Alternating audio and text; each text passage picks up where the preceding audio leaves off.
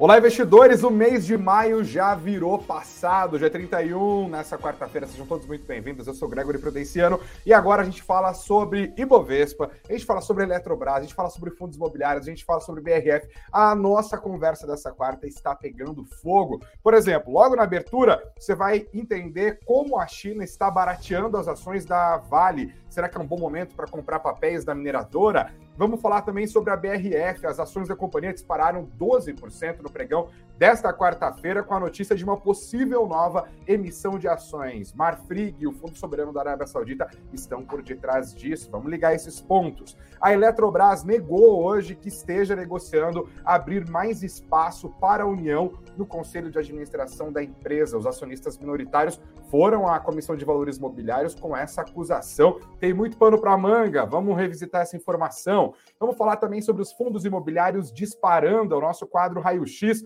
Hoje conversei com o Marcos Correia e você vai entender o que está acontecendo com os FIIs. O IFIX já está acima dos 3 mil pontos. Será que tem espaço para valorização? Será que é um bom momento para sair da renda fixa e ir para fundos imobiliários? A gente vai saber essas respostas já já. E também a política brasileira. Tem Collor condenado pelo STF.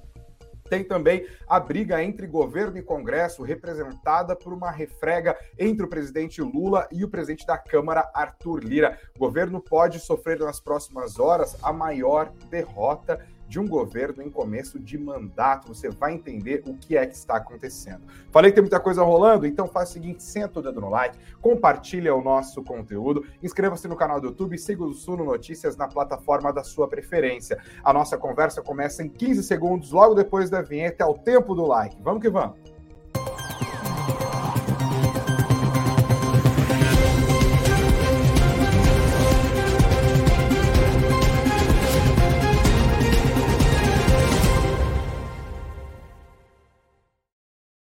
Olá, investidores! Olá, investidoras! Sejam todos muito bem-vindos à nossa conversa de todos os dias aqui. E já vamos falando de Bovespa aí, salpicando de vale ali o nosso conteúdo. O Ibovespa hoje, o índice chegou nessa quarta-feira à sua terceira queda consecutiva, segunda, terça, quarta, tudo no negativo. Se nos últimos dias as negociações ao entorno do aumento do teto da dívida dos Estados Unidos pautou e prejudicou o humor dos investidores ao redor do mundo, que também afetou o nosso Ibovespa, hoje foi a vez da China atrapalhar.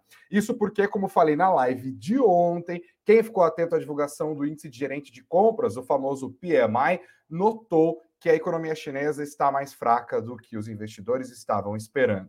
O índice já estava num campo de retração, quando está menos de 50 pontos, no mês de abril estava em 49,2 e no mês de maio passou para 48,8, abaixo do que o mercado estava esperando. A mediana era que o índice caísse, ficasse ali em 49,5. Esses são os dados do PMI industrial da China, tá? Então o mercado esperava uma fraqueza que continuasse em campo de retração, mas diante, mas esperando uma leve melhora em relação ao número do mês de abril. Veio uma piora, ou seja, bem pior do que o mercado estava esperando. A perda de ritmo da economia chinesa acabou pesando de novo nas ações da Vale. E aqui é sempre bom a gente conseguir conectar esses dois mundos, tá? O que acontece na atividade industrial e na economia chinesa de forma geral acaba aparecendo também na forma de preço das ações da Vale.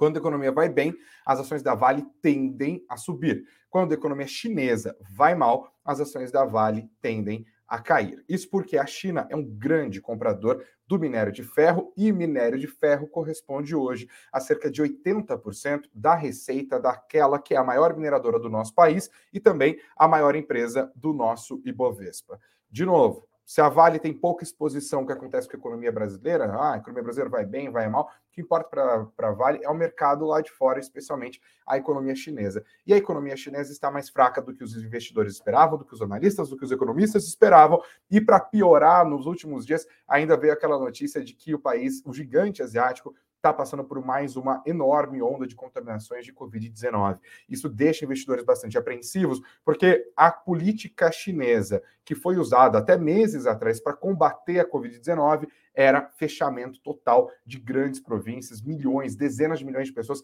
trancadas em casa, portos parados, fábricas desativadas, ainda que seja por momentos mais curtos. A o efeito disso sobre a cadeia produtiva global é bastante grande e também acaba fazendo com que a China tire ímpeto da compra por commodities, minério de ferro é uma delas. Com isso, as ações da Vale ficam sempre conectadas às expectativas para a economia, economia chinesa, e as expectativas hoje, à luz da divulgação do PMI industrial, não são muito boas. O minério de ferro vai para baixo, assim como foram para baixo hoje também as ações da Vale. Apesar de ter havido uma recuperação ali no finzinho do pregão, não deu queda, 0,73% nessa quarta-feira. As ações da Vale terminaram o dia negociadas a R$ 63,81. Ao longo do último mês, os papéis da Vale já acumulam queda de 8,24% e em 2023 os, as ações da Vale já caíram quase 30%, 28,62%. Quando a gente olha ao longo do último ano, a queda é mais ou menos a mesma, 27,69%. Com isso, abre-se sempre aquela pergunta: será que é um bom momento para comprar ações da Vale? Aliás, essa pergunta que está aqui na nossa enquete, para você que nos ouve pelo Spotify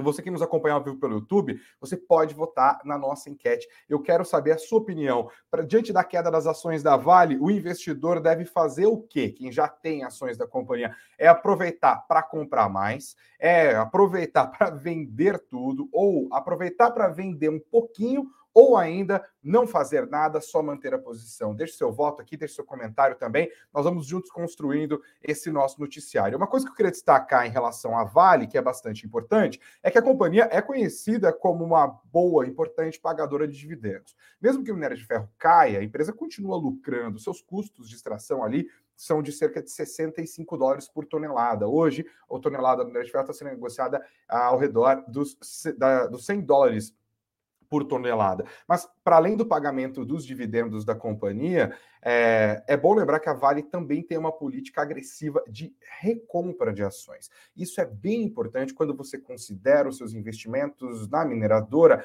à luz do que você pode receber a cada três meses ali, quando a divulgação dos balanços da companhia. Por quê?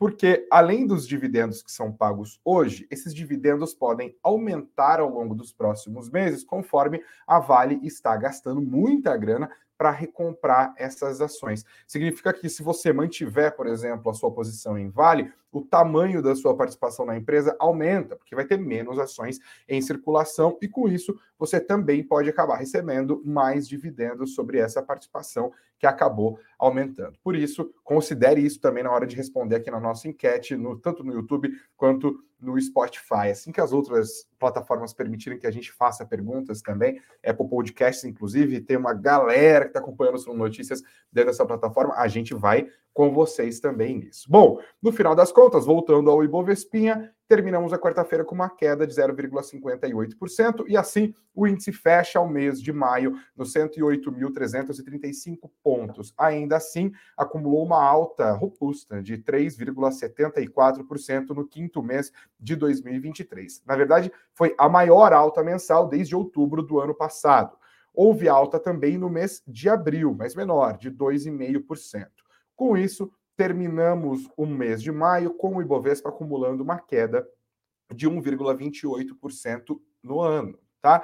Na semana, a perda é maior, 2,32%. Restam ainda dois pregões. Vamos ver o que vai acontecer daqui por diante. E ainda falando de Bovespa, é bom destacar que essa alta no mês de maio aconteceu muito por conta da economia brasileira, tá? Porque olhando para o exterior, o clima é de bastante confusão com treta de teto da dívida dos Estados Unidos, com dúvidas sobre se o Federal Reserve vai ou não vai subir juros, inflação ainda acima do esperado na Europa, uma situação complicada. Por aqui, os indicadores de inflação têm apontado para um cenário um pouco mais brando e os investidores já estão apostando numa Selic também mais baixa, provavelmente a partir do mês de agosto, mas tem quem aposte que isso vai acontecer já a partir do mês de junho. Tem, inclusive agora, o mês vai, vira, lá no dia 21, 22, a gente tem reunião do Comitê de Política Monetária.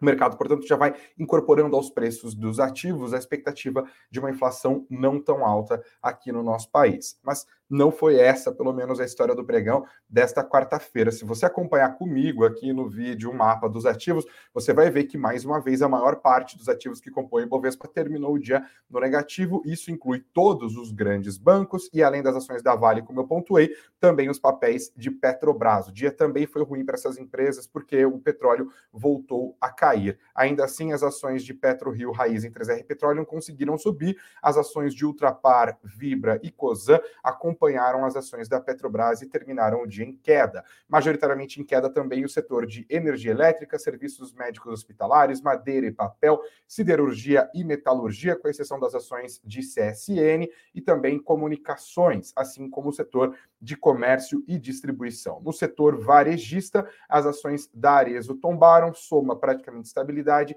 e altas de lojas Renner e Pets. Altas um pouco mais robustas nas ações de Via e Magazine Luiza, com variação positiva acima dos 2%.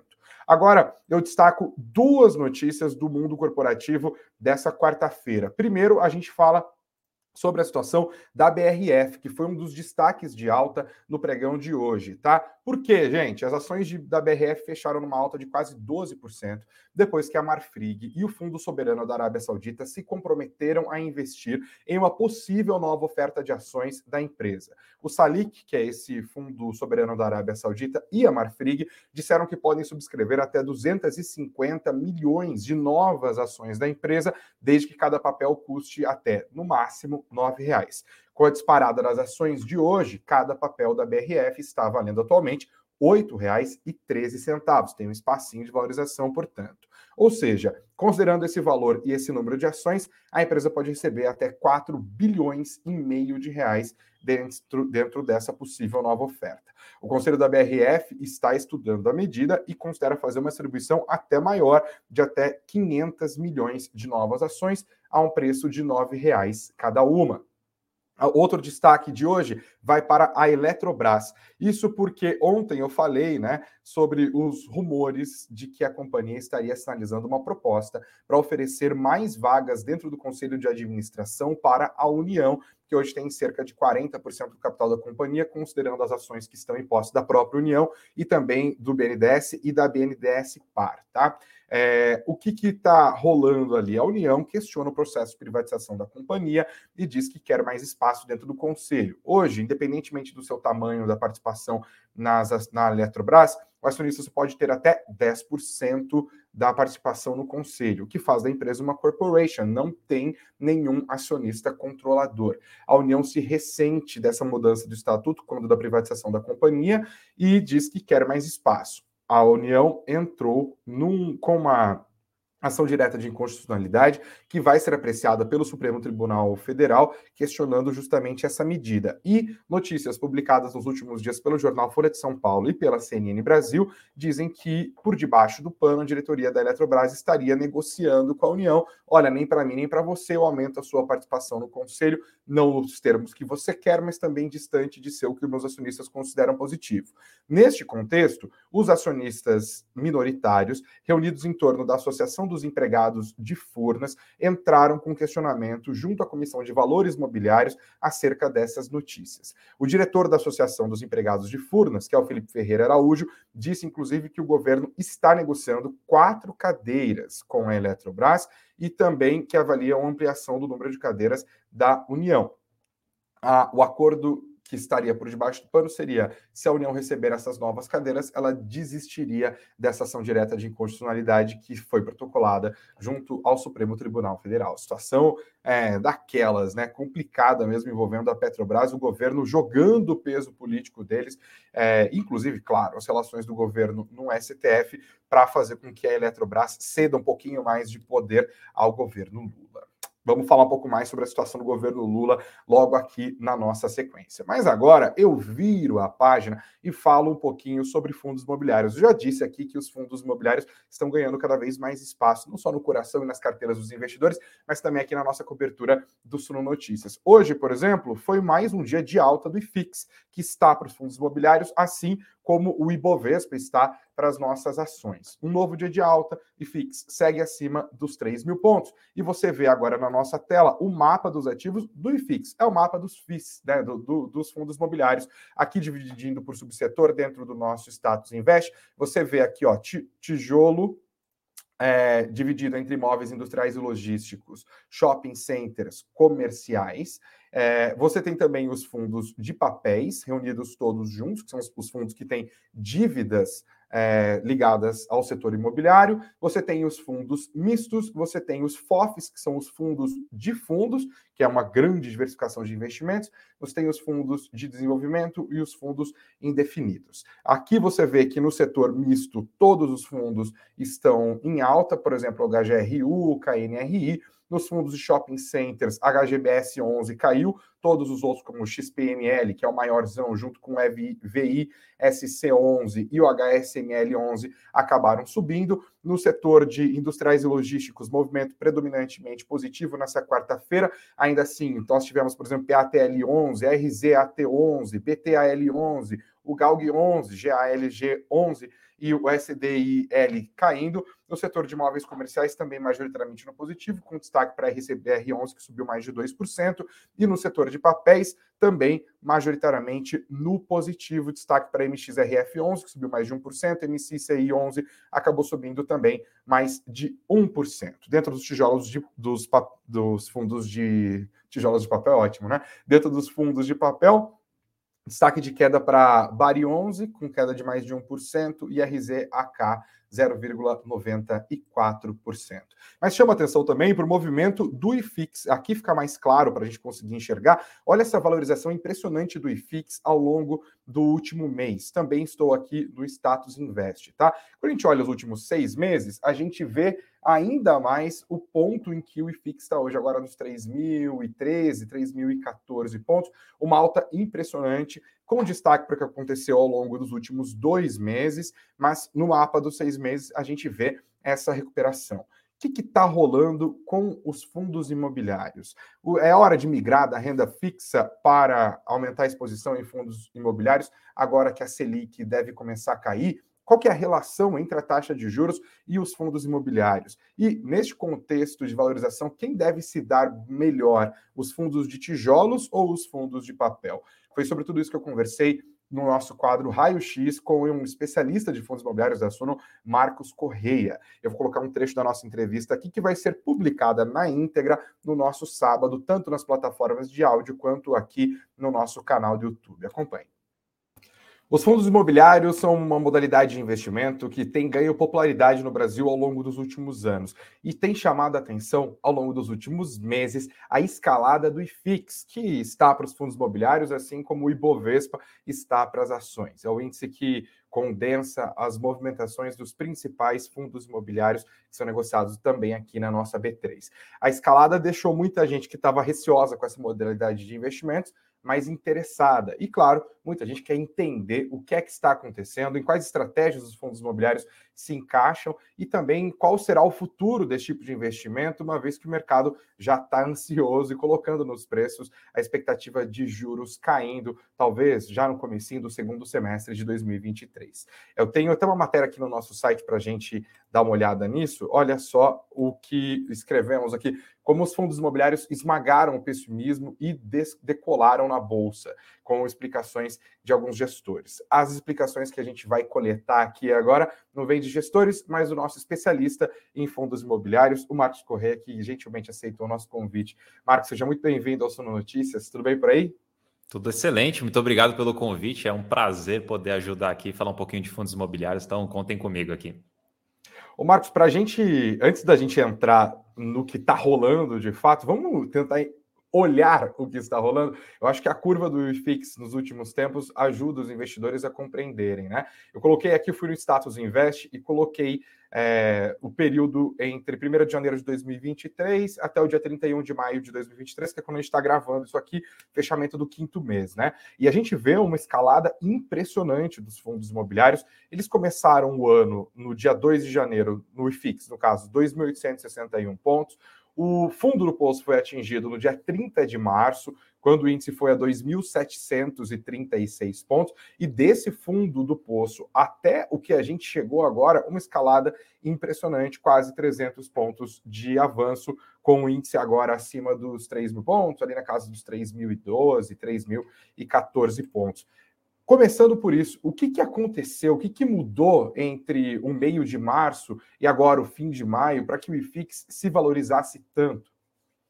Expectativa, né? Então, os investimentos em geral em bolsa, em renda variável, especialmente aqui falando de fundos imobiliários, eles são precificados com baseados nos juros futuros, né? Muita gente acaba falando da Selic, então eu posso acabar usando a Selic aqui só para deixar mais ah, claro nessa, nessa conversa, mas seriam os juros futuros, ou seja, a expectativa da Selic no futuro. E o que vem acontecendo nesses últimos dois meses aproximadamente, que é quando a gente começou realmente a subir ali no IFIX, foi essa expectativa de uma Selic menor daqui para frente e também uma inflação vindo menor daqui para frente. Essas duas uhum. coisas vão fazendo com que o mercado tente se antecipar. Que o mercado, isso é uma coisa que a gente tenta sempre reforçar para as pessoas que estão investindo, que o mercado ele sempre tenta se antecipar.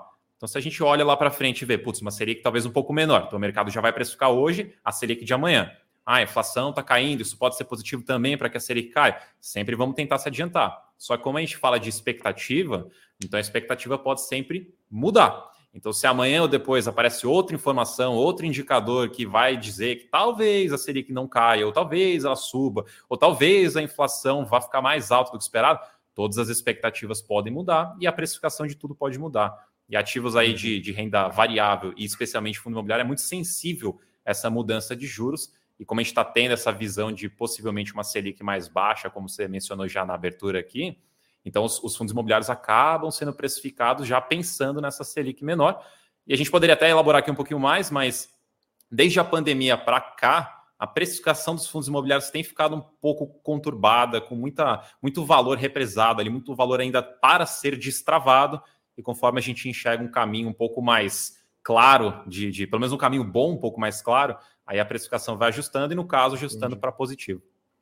Mas qual que é a relação entre a Selic e o valor das cotas dos fundos? Eu já consigo inferir aqui pelo que você falou, e olhando, claro, para o gráfico, que a expectativa de juros mais baixos, ou, portanto, também de inflação mais baixa, que permita juros caindo, uhum. é algo positivo para os fundos imobiliários. Por que isso acontece? E é sempre assim, necessariamente? É sempre assim? Uh, existe uma correlação inversa do, desses valores, então juros subindo, fundos imobiliários caindo e o inverso também é verdadeiro. Uh, só que às vezes pode ter um descasamento, assim, né? Um pode subir um pouquinho e depois o outro começa a ter o efeito contrário. Mas basicamente é pela questão de precificação. Então, o fundo imobiliário ele é muito precificado baseado no quanto ele te entrega de retorno. Então, hoje a gente tem fundos que pagam 10% ao ano, 9% ao ano, enfim, cada um vai ter ali o seu retorno. Uhum. Então, é basicamente neste retorno que o mercado acaba precificando. Só que, e, só, só para entender uma coisa, esse yield, né, essa taxa de retorno, Isso. ela é calculada como? É o que o fundo te paga ao ano em relação ao valor da cota?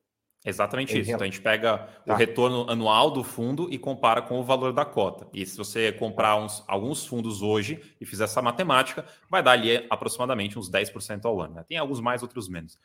Mas basicamente, aonde que afeta a cotação? Para daí a gente ver o IFIX subindo ou descendo.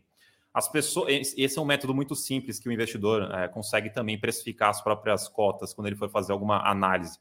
Se ele entrar, por exemplo, no site do Tesouro Direto, temos vários títulos lá de longo prazo. O que a gente usa muito para fazer uma comparação de quanto está rendendo a renda fixa, mais específico o título ali de IPCA e também os fundos imobiliários, para a gente fazer a nossa precificação de qual faz mais sentido investir, ou qual que está mais atrativo baseado no preço, ou quanto que deveria ser o máximo para eu pagar em fundo imobiliário para valer a pena, a gente usa ali um título de IPCA mais e a gente usa um título que seja daqui uns 10 anos, por exemplo, daqui uns 20 anos. Então a gente está em 2023. A gente poderia estar tá falando aqui de um IPCA 2035, por exemplo. Neste título vai ter lá, ele vai te remunerar IPCA, que é a correção, mais um cupom, ou seja, mais uma taxa. Vamos supor que essa taxa está em 6%. Esse 6% é o quanto este título te dá de retorno real. Então a gente vai usar uhum. este número para basear ali a minha precificação de fundo imobiliário. Aí eu faço a pergunta só para a gente refletir: será que faz sentido a gente investir em renda variável, ganhar 6% ao ano, por exemplo? Se eu poderia colocar em renda fixa, que seria um título mais seguro para ganhar os mesmos 6%? Nessa análise simplória aqui, não. Então, por isso que a gente precisa de um prêmio em fundo imobiliário para fazer sentido investir lá. E daí que a gente começa a mexer com as cotações. Se em fundo imobiliário hoje eu consigo os 10%, em teoria acima da inflação, e o título está 6%, temos um prêmio acima, então faz sentido investir em, em, renda variável. Se os juros vão subindo e esse título de renda fixa, o cupom dele vai subindo também, então eu preciso exigir mais prêmio do meu fundo imobiliário. E como que eu consigo exigir esse mais prêmio? Eu não consigo controlar a renda dele, eu não consigo fazer com que meu fundo pague mais hoje ou pague menos. Eu não consigo, eu não tenho esse controle. Então, basicamente, eu controlo no quanto eu pago. Então, para fazer sentido, para eu ter um retorno melhor em fundo imobiliário, eu preciso pagar menos por ele. E esse querer pagar menos, quando o mercado entende que precisamos pagar menos para o retorno fazer sentido, é quando a gente começa a ver o mercado caindo.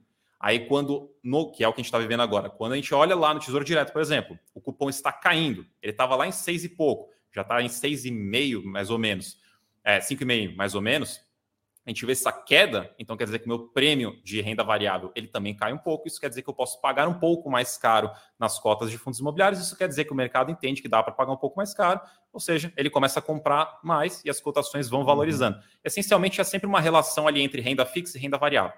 É o cupom, o meu retorno de renda fixa aumenta, eu preciso pagar mais barato ali nos fundos imobiliários ou outros ativos de renda variável para exigir um retorno maior. Essa relação é a relação inversa que eu estava mencionando. Não tem a ver, então, com a composição dos ativos que estão dentro do fundo, tem a ver com a concorrência com outro tipo de investimento, no caso, renda fixa. Esse é o principal motivo. Eu, sim, se a gente for entrar aqui um pouquinho no detalhe, eu posso pegar um, um setor específico, o de papel, que seria o mais específico possível que eu poderia entrar aqui. Uhum. a gente tem fundos de papel que investem em dívidas imobiliárias e tem alguns que são remunerados baseado no CDI, que tem a correlação com a Selic. Então, se a Selic sobe, o retorno desses fundos aumenta. Se a Selic cai, o retorno desses fundos cai. E aí a gente pode ter uma consequência na cotação, obviamente. Se o fundo paga menos, as pessoas tendem a não querer comprar. Se o fundo paga mais, as pessoas tendem a comprar mais. Isso afeta a cotação. Ah... Boa! Aqui é só uma amostra grátis. Vai ser grátis também depois, quando a gente exibir ela inteirinha no nosso sábado. Mas aqui fica só um gostinho. O Marcos é muito bom, né? Aproveita, inclusive, senta o dedo no like. A gente vai continuar falando sobre fundos imobiliários cada vez mais aqui, abrindo espaço para isso. Basicamente, atendendo a exigência do Edson Wallers aqui, que sempre deixa os comentários falando: ah, tem que falar de FI, tem que falar de FI. Estamos falando de FI agora, Edson. Você mandou aqui, a gente faz na hora. Inclusive, ele estava pegando a resposta do Marcos e falou: oh, quer dizer que a valorização dos FIIs no momento é especulativa? Olha, Edson, de certa forma, sim, né? No sentido de que o mercado é uma máquina de antecipar movimentos e os investidores vão colocando nos preços das cotas dos fundos imobiliários a expectativa de uma Selic mais baixa, o que deve especialmente ajudar os fundos de tijolos. Mas vai que acontece qualquer coisa amanhã, por exemplo, que joga a inflação lá para cima, uma guerra, uma coisa assim, sabe? Falar até baixo aqui, fazer os malagros para que ninguém nos ouça lá do outro lado do mundo mas isso pode mudar as expectativas, a leitura do Banco Central sobre a dinâmica inflacionária. A gente pode, por exemplo, manter a Selic nos atuais 13,75. Isso com certeza geraria uma correção da alta nos preços das cotas dos fundos imobiliários, tá? É, nesse sentido, sim, é especulativo, é meio que o papel do mercado financeiro, né? Antecipar estes movimentos. Bom, vamos seguir, gente. Quero caminhar aqui. Tô cansado de fazer live de, de um bilhão de minutos aqui. Vamos correr, vamos correr. E essa aqui não tem como deixar de fora, gente. Vocês estão acompanhando as tretas lá de Brasília. Todo dia tem treta de Brasília. Eu não aguento mais falar isso. Bom, a questão é Piririm, piririm, piririm, alguém ligou para mim, música entrada pelo presidente da República hoje, porque Lula conversou hoje pela volta das 9 horas da manhã. Eu estava assim, ó, meio babando ainda. Lula já estava lá no telefone conversando com o presidente da Câmara, Arthur Lira. Ele foi cobrado pelo presidente da Câmara para ter um maior protagonismo na articulação política. A conversa entre os dois acontece no momento em que o governo pode tomar uma daquelas, o que pode se tornar uma das maiores derrotas de um governo em começo de mandato. A gente está falando da reversão da mudança ministerial feita pelo Lula quando na transição do governo Jair Bolsonaro para o governo Lula. Ele criou um monte de ministérios, realocou, tirou setores daqui para lá, blá, blá, blá. E como que ele fez isso do ponto de vista legal? Fez isso por meio de uma medida provisória. Só que medida provisória tem prazo de validade. Ela precisa ser aprovada pelo Congresso Nacional para, de fato, ter força de lei e passar a valer. A questão é, essa medida provisória foi editada e a validade dela acaba quando acabar também o dia de amanhã, 1 de junho de 2023. A questão é, o Congresso viu nessa votação da MP uma oportunidade para mostrar quão insatisfeitos eles estão com a articulação política do governo. E a articulação política, para você que nos ouve pela plataforma de áudio, é, é grana, né? Porque você que está nos assistindo aqui agora já viu fazendo gestinhos de dinheiro no bolso, tá? É tudo que eu quero: dinheiro no bolso, saúde, sucesso na forma dos deputados ali, é emenda parlamentar. A questão é, se essa emenda não for aprovada, o governo pode perder do dia para a noite 17 ministérios. 17 ministros vão ficar sem os seus cargos e volta à estrutura ministerial definida pela última lei em validade sobre como devem funcionar os ministérios, que é a lei do governo Bolsonaro.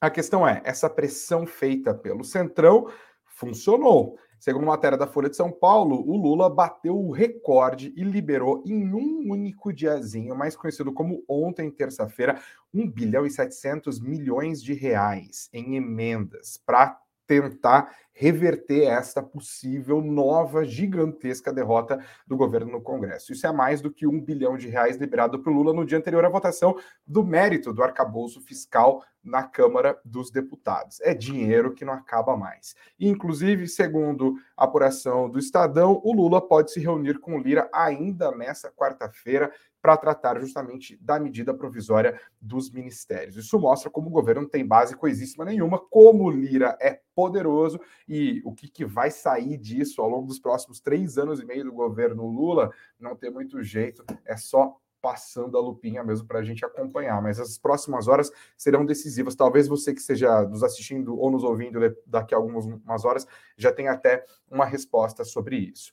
Falando em política e fechando esse capítulo, o Supremo Tribunal Federal decidiu não só condenar Collor por corrupção e lavagem de dinheiro, mas também definiu a pena. O ex-presidente da República vai cumprir oito anos e dez meses de prisão em regime fechado. Pois é, oito anos e dez meses por corrupção passiva e por lavagem de dinheiro. Havia ainda um terceiro crime que foi alvo de divergência entre os ministros, que era o de associação criminosa, porque Collor foi denunciado por associação criminosa, mas o STF reconheceu uma hipótese, uma tipificação legal mais branda. O Supremo entendeu que dentro dessa tipificação mais branda houve uma prescrição, portanto, prazo está esgotado para o delito, ele foi, no entanto, é, considerado culpado por corrupção é, e também por, por, corrupção ativa, perdão, por corrupção passiva e também por de dinheiro. Agora vamos ver isso. Essa cena vai ser histórica, hein? O Collor sendo encaminhado para a cadeia para cumprir oito anos e dez meses de prisão. E, fechando, virando a página do capítulo da política, vocês sabem que hoje não só é o último dia de maio, hoje é o último dia para fazer a declaração do imposto de renda, pelo amor de Deus. O que, que você está fazendo que você não fez esse negócio ainda? Espero que vocês tenham feito. Inclusive, quero saber aqui na nossa conversa se tem alguém que ainda não fez o, a declaração do imposto de renda. Eu fiz com muita antecipação Ontem à noite já foi tudo feito, bonitinho. Ó, só que exemplo, né? Mas, gente, não corra mais riscos, tá? Aliás, hoje também era o dia para a galera que tinha preferência receber a primeira restituição. A minha restituição, inclusive, é uma vergonha, um constrangimento. Eu olhei aquele valor ali e falei, ah, pelo amor de Deus, estava esperando uns 10 pau de restituição. Aí eu descobri que hum, não, não veio, não veio. Não, não veio, não virá e virar muito tempo depois, porque peguei o penúltimo dia do prazo. Ê, chorei largado, chorei largado. Gente, obrigado pela audiência, tá? Vou subir a nossa música aqui. Ela vai cobrir o minha, a minha voz, eu vou falar mais um pouquinho, acho que agora já voltou. Eu quero dar uma olhada em como que ficou a nossa enquete. Eu perguntei para a audiência do Suno Notícias o que, que ela acha que o investidor que tem ações da Vale deve fazer diante desse movimento de queda. As ações já estão perdendo quase 30% do valor só em 2023. As opções eram: o investidor de Vale deve comprar mais, vender tudo, vender um pouco ou manter a posição. 71% da nossa audiência acredita na tese e diz: aproveita o saldão e bota mais Vale no carrinho. 7% dizem que é o momento de desespero, jogar tudo pro ar e vender tudo. 4% falam, venda um pouquinho, diminua a sua exposição. E 19% nenhum nem outro é o momento de manter a posição nas ações da Vale. Obrigado, gente, a todos vocês que votaram, que participaram, que sentaram o dedo no like, que compartilharam esse link e se inscrevam no nosso canal, hein? A gente está quase virando para 66 mil inscritos aqui no nosso canal do YouTube. Ajuda nós. Se você não fez ainda, faça. Convida a família, o padrinho, o peguete, o vizinho, o padre, todo mundo para curtir aqui o nosso Sono Notícias, tá bom? Amanhã estaremos de volta às 19 horas, também com breaking news se fizer necessário, se houver necessidade. Hoje teve, por exemplo, sobre esse rolo da BRF, né? E você também confere sempre mais informações nas nossas redes sociais e também no nosso site, sempre atualizado, o suno.com.br barra notícias, suno.com.br barra notícias. Ah, e ficou interessado na conversa com o Marcos? Segura, sabadão, 8 horas da manhã, tem o vídeo completo. Beleza? Beijão, gente. Beijos aos de beijos, abraços aos de abraços, muito dinheiro no bolso. Que vem a quinta-feira estaremos juntos informados aqui no Sinal Notícias. Tchau, valeu. Ganha grana, vamos ganhar grana.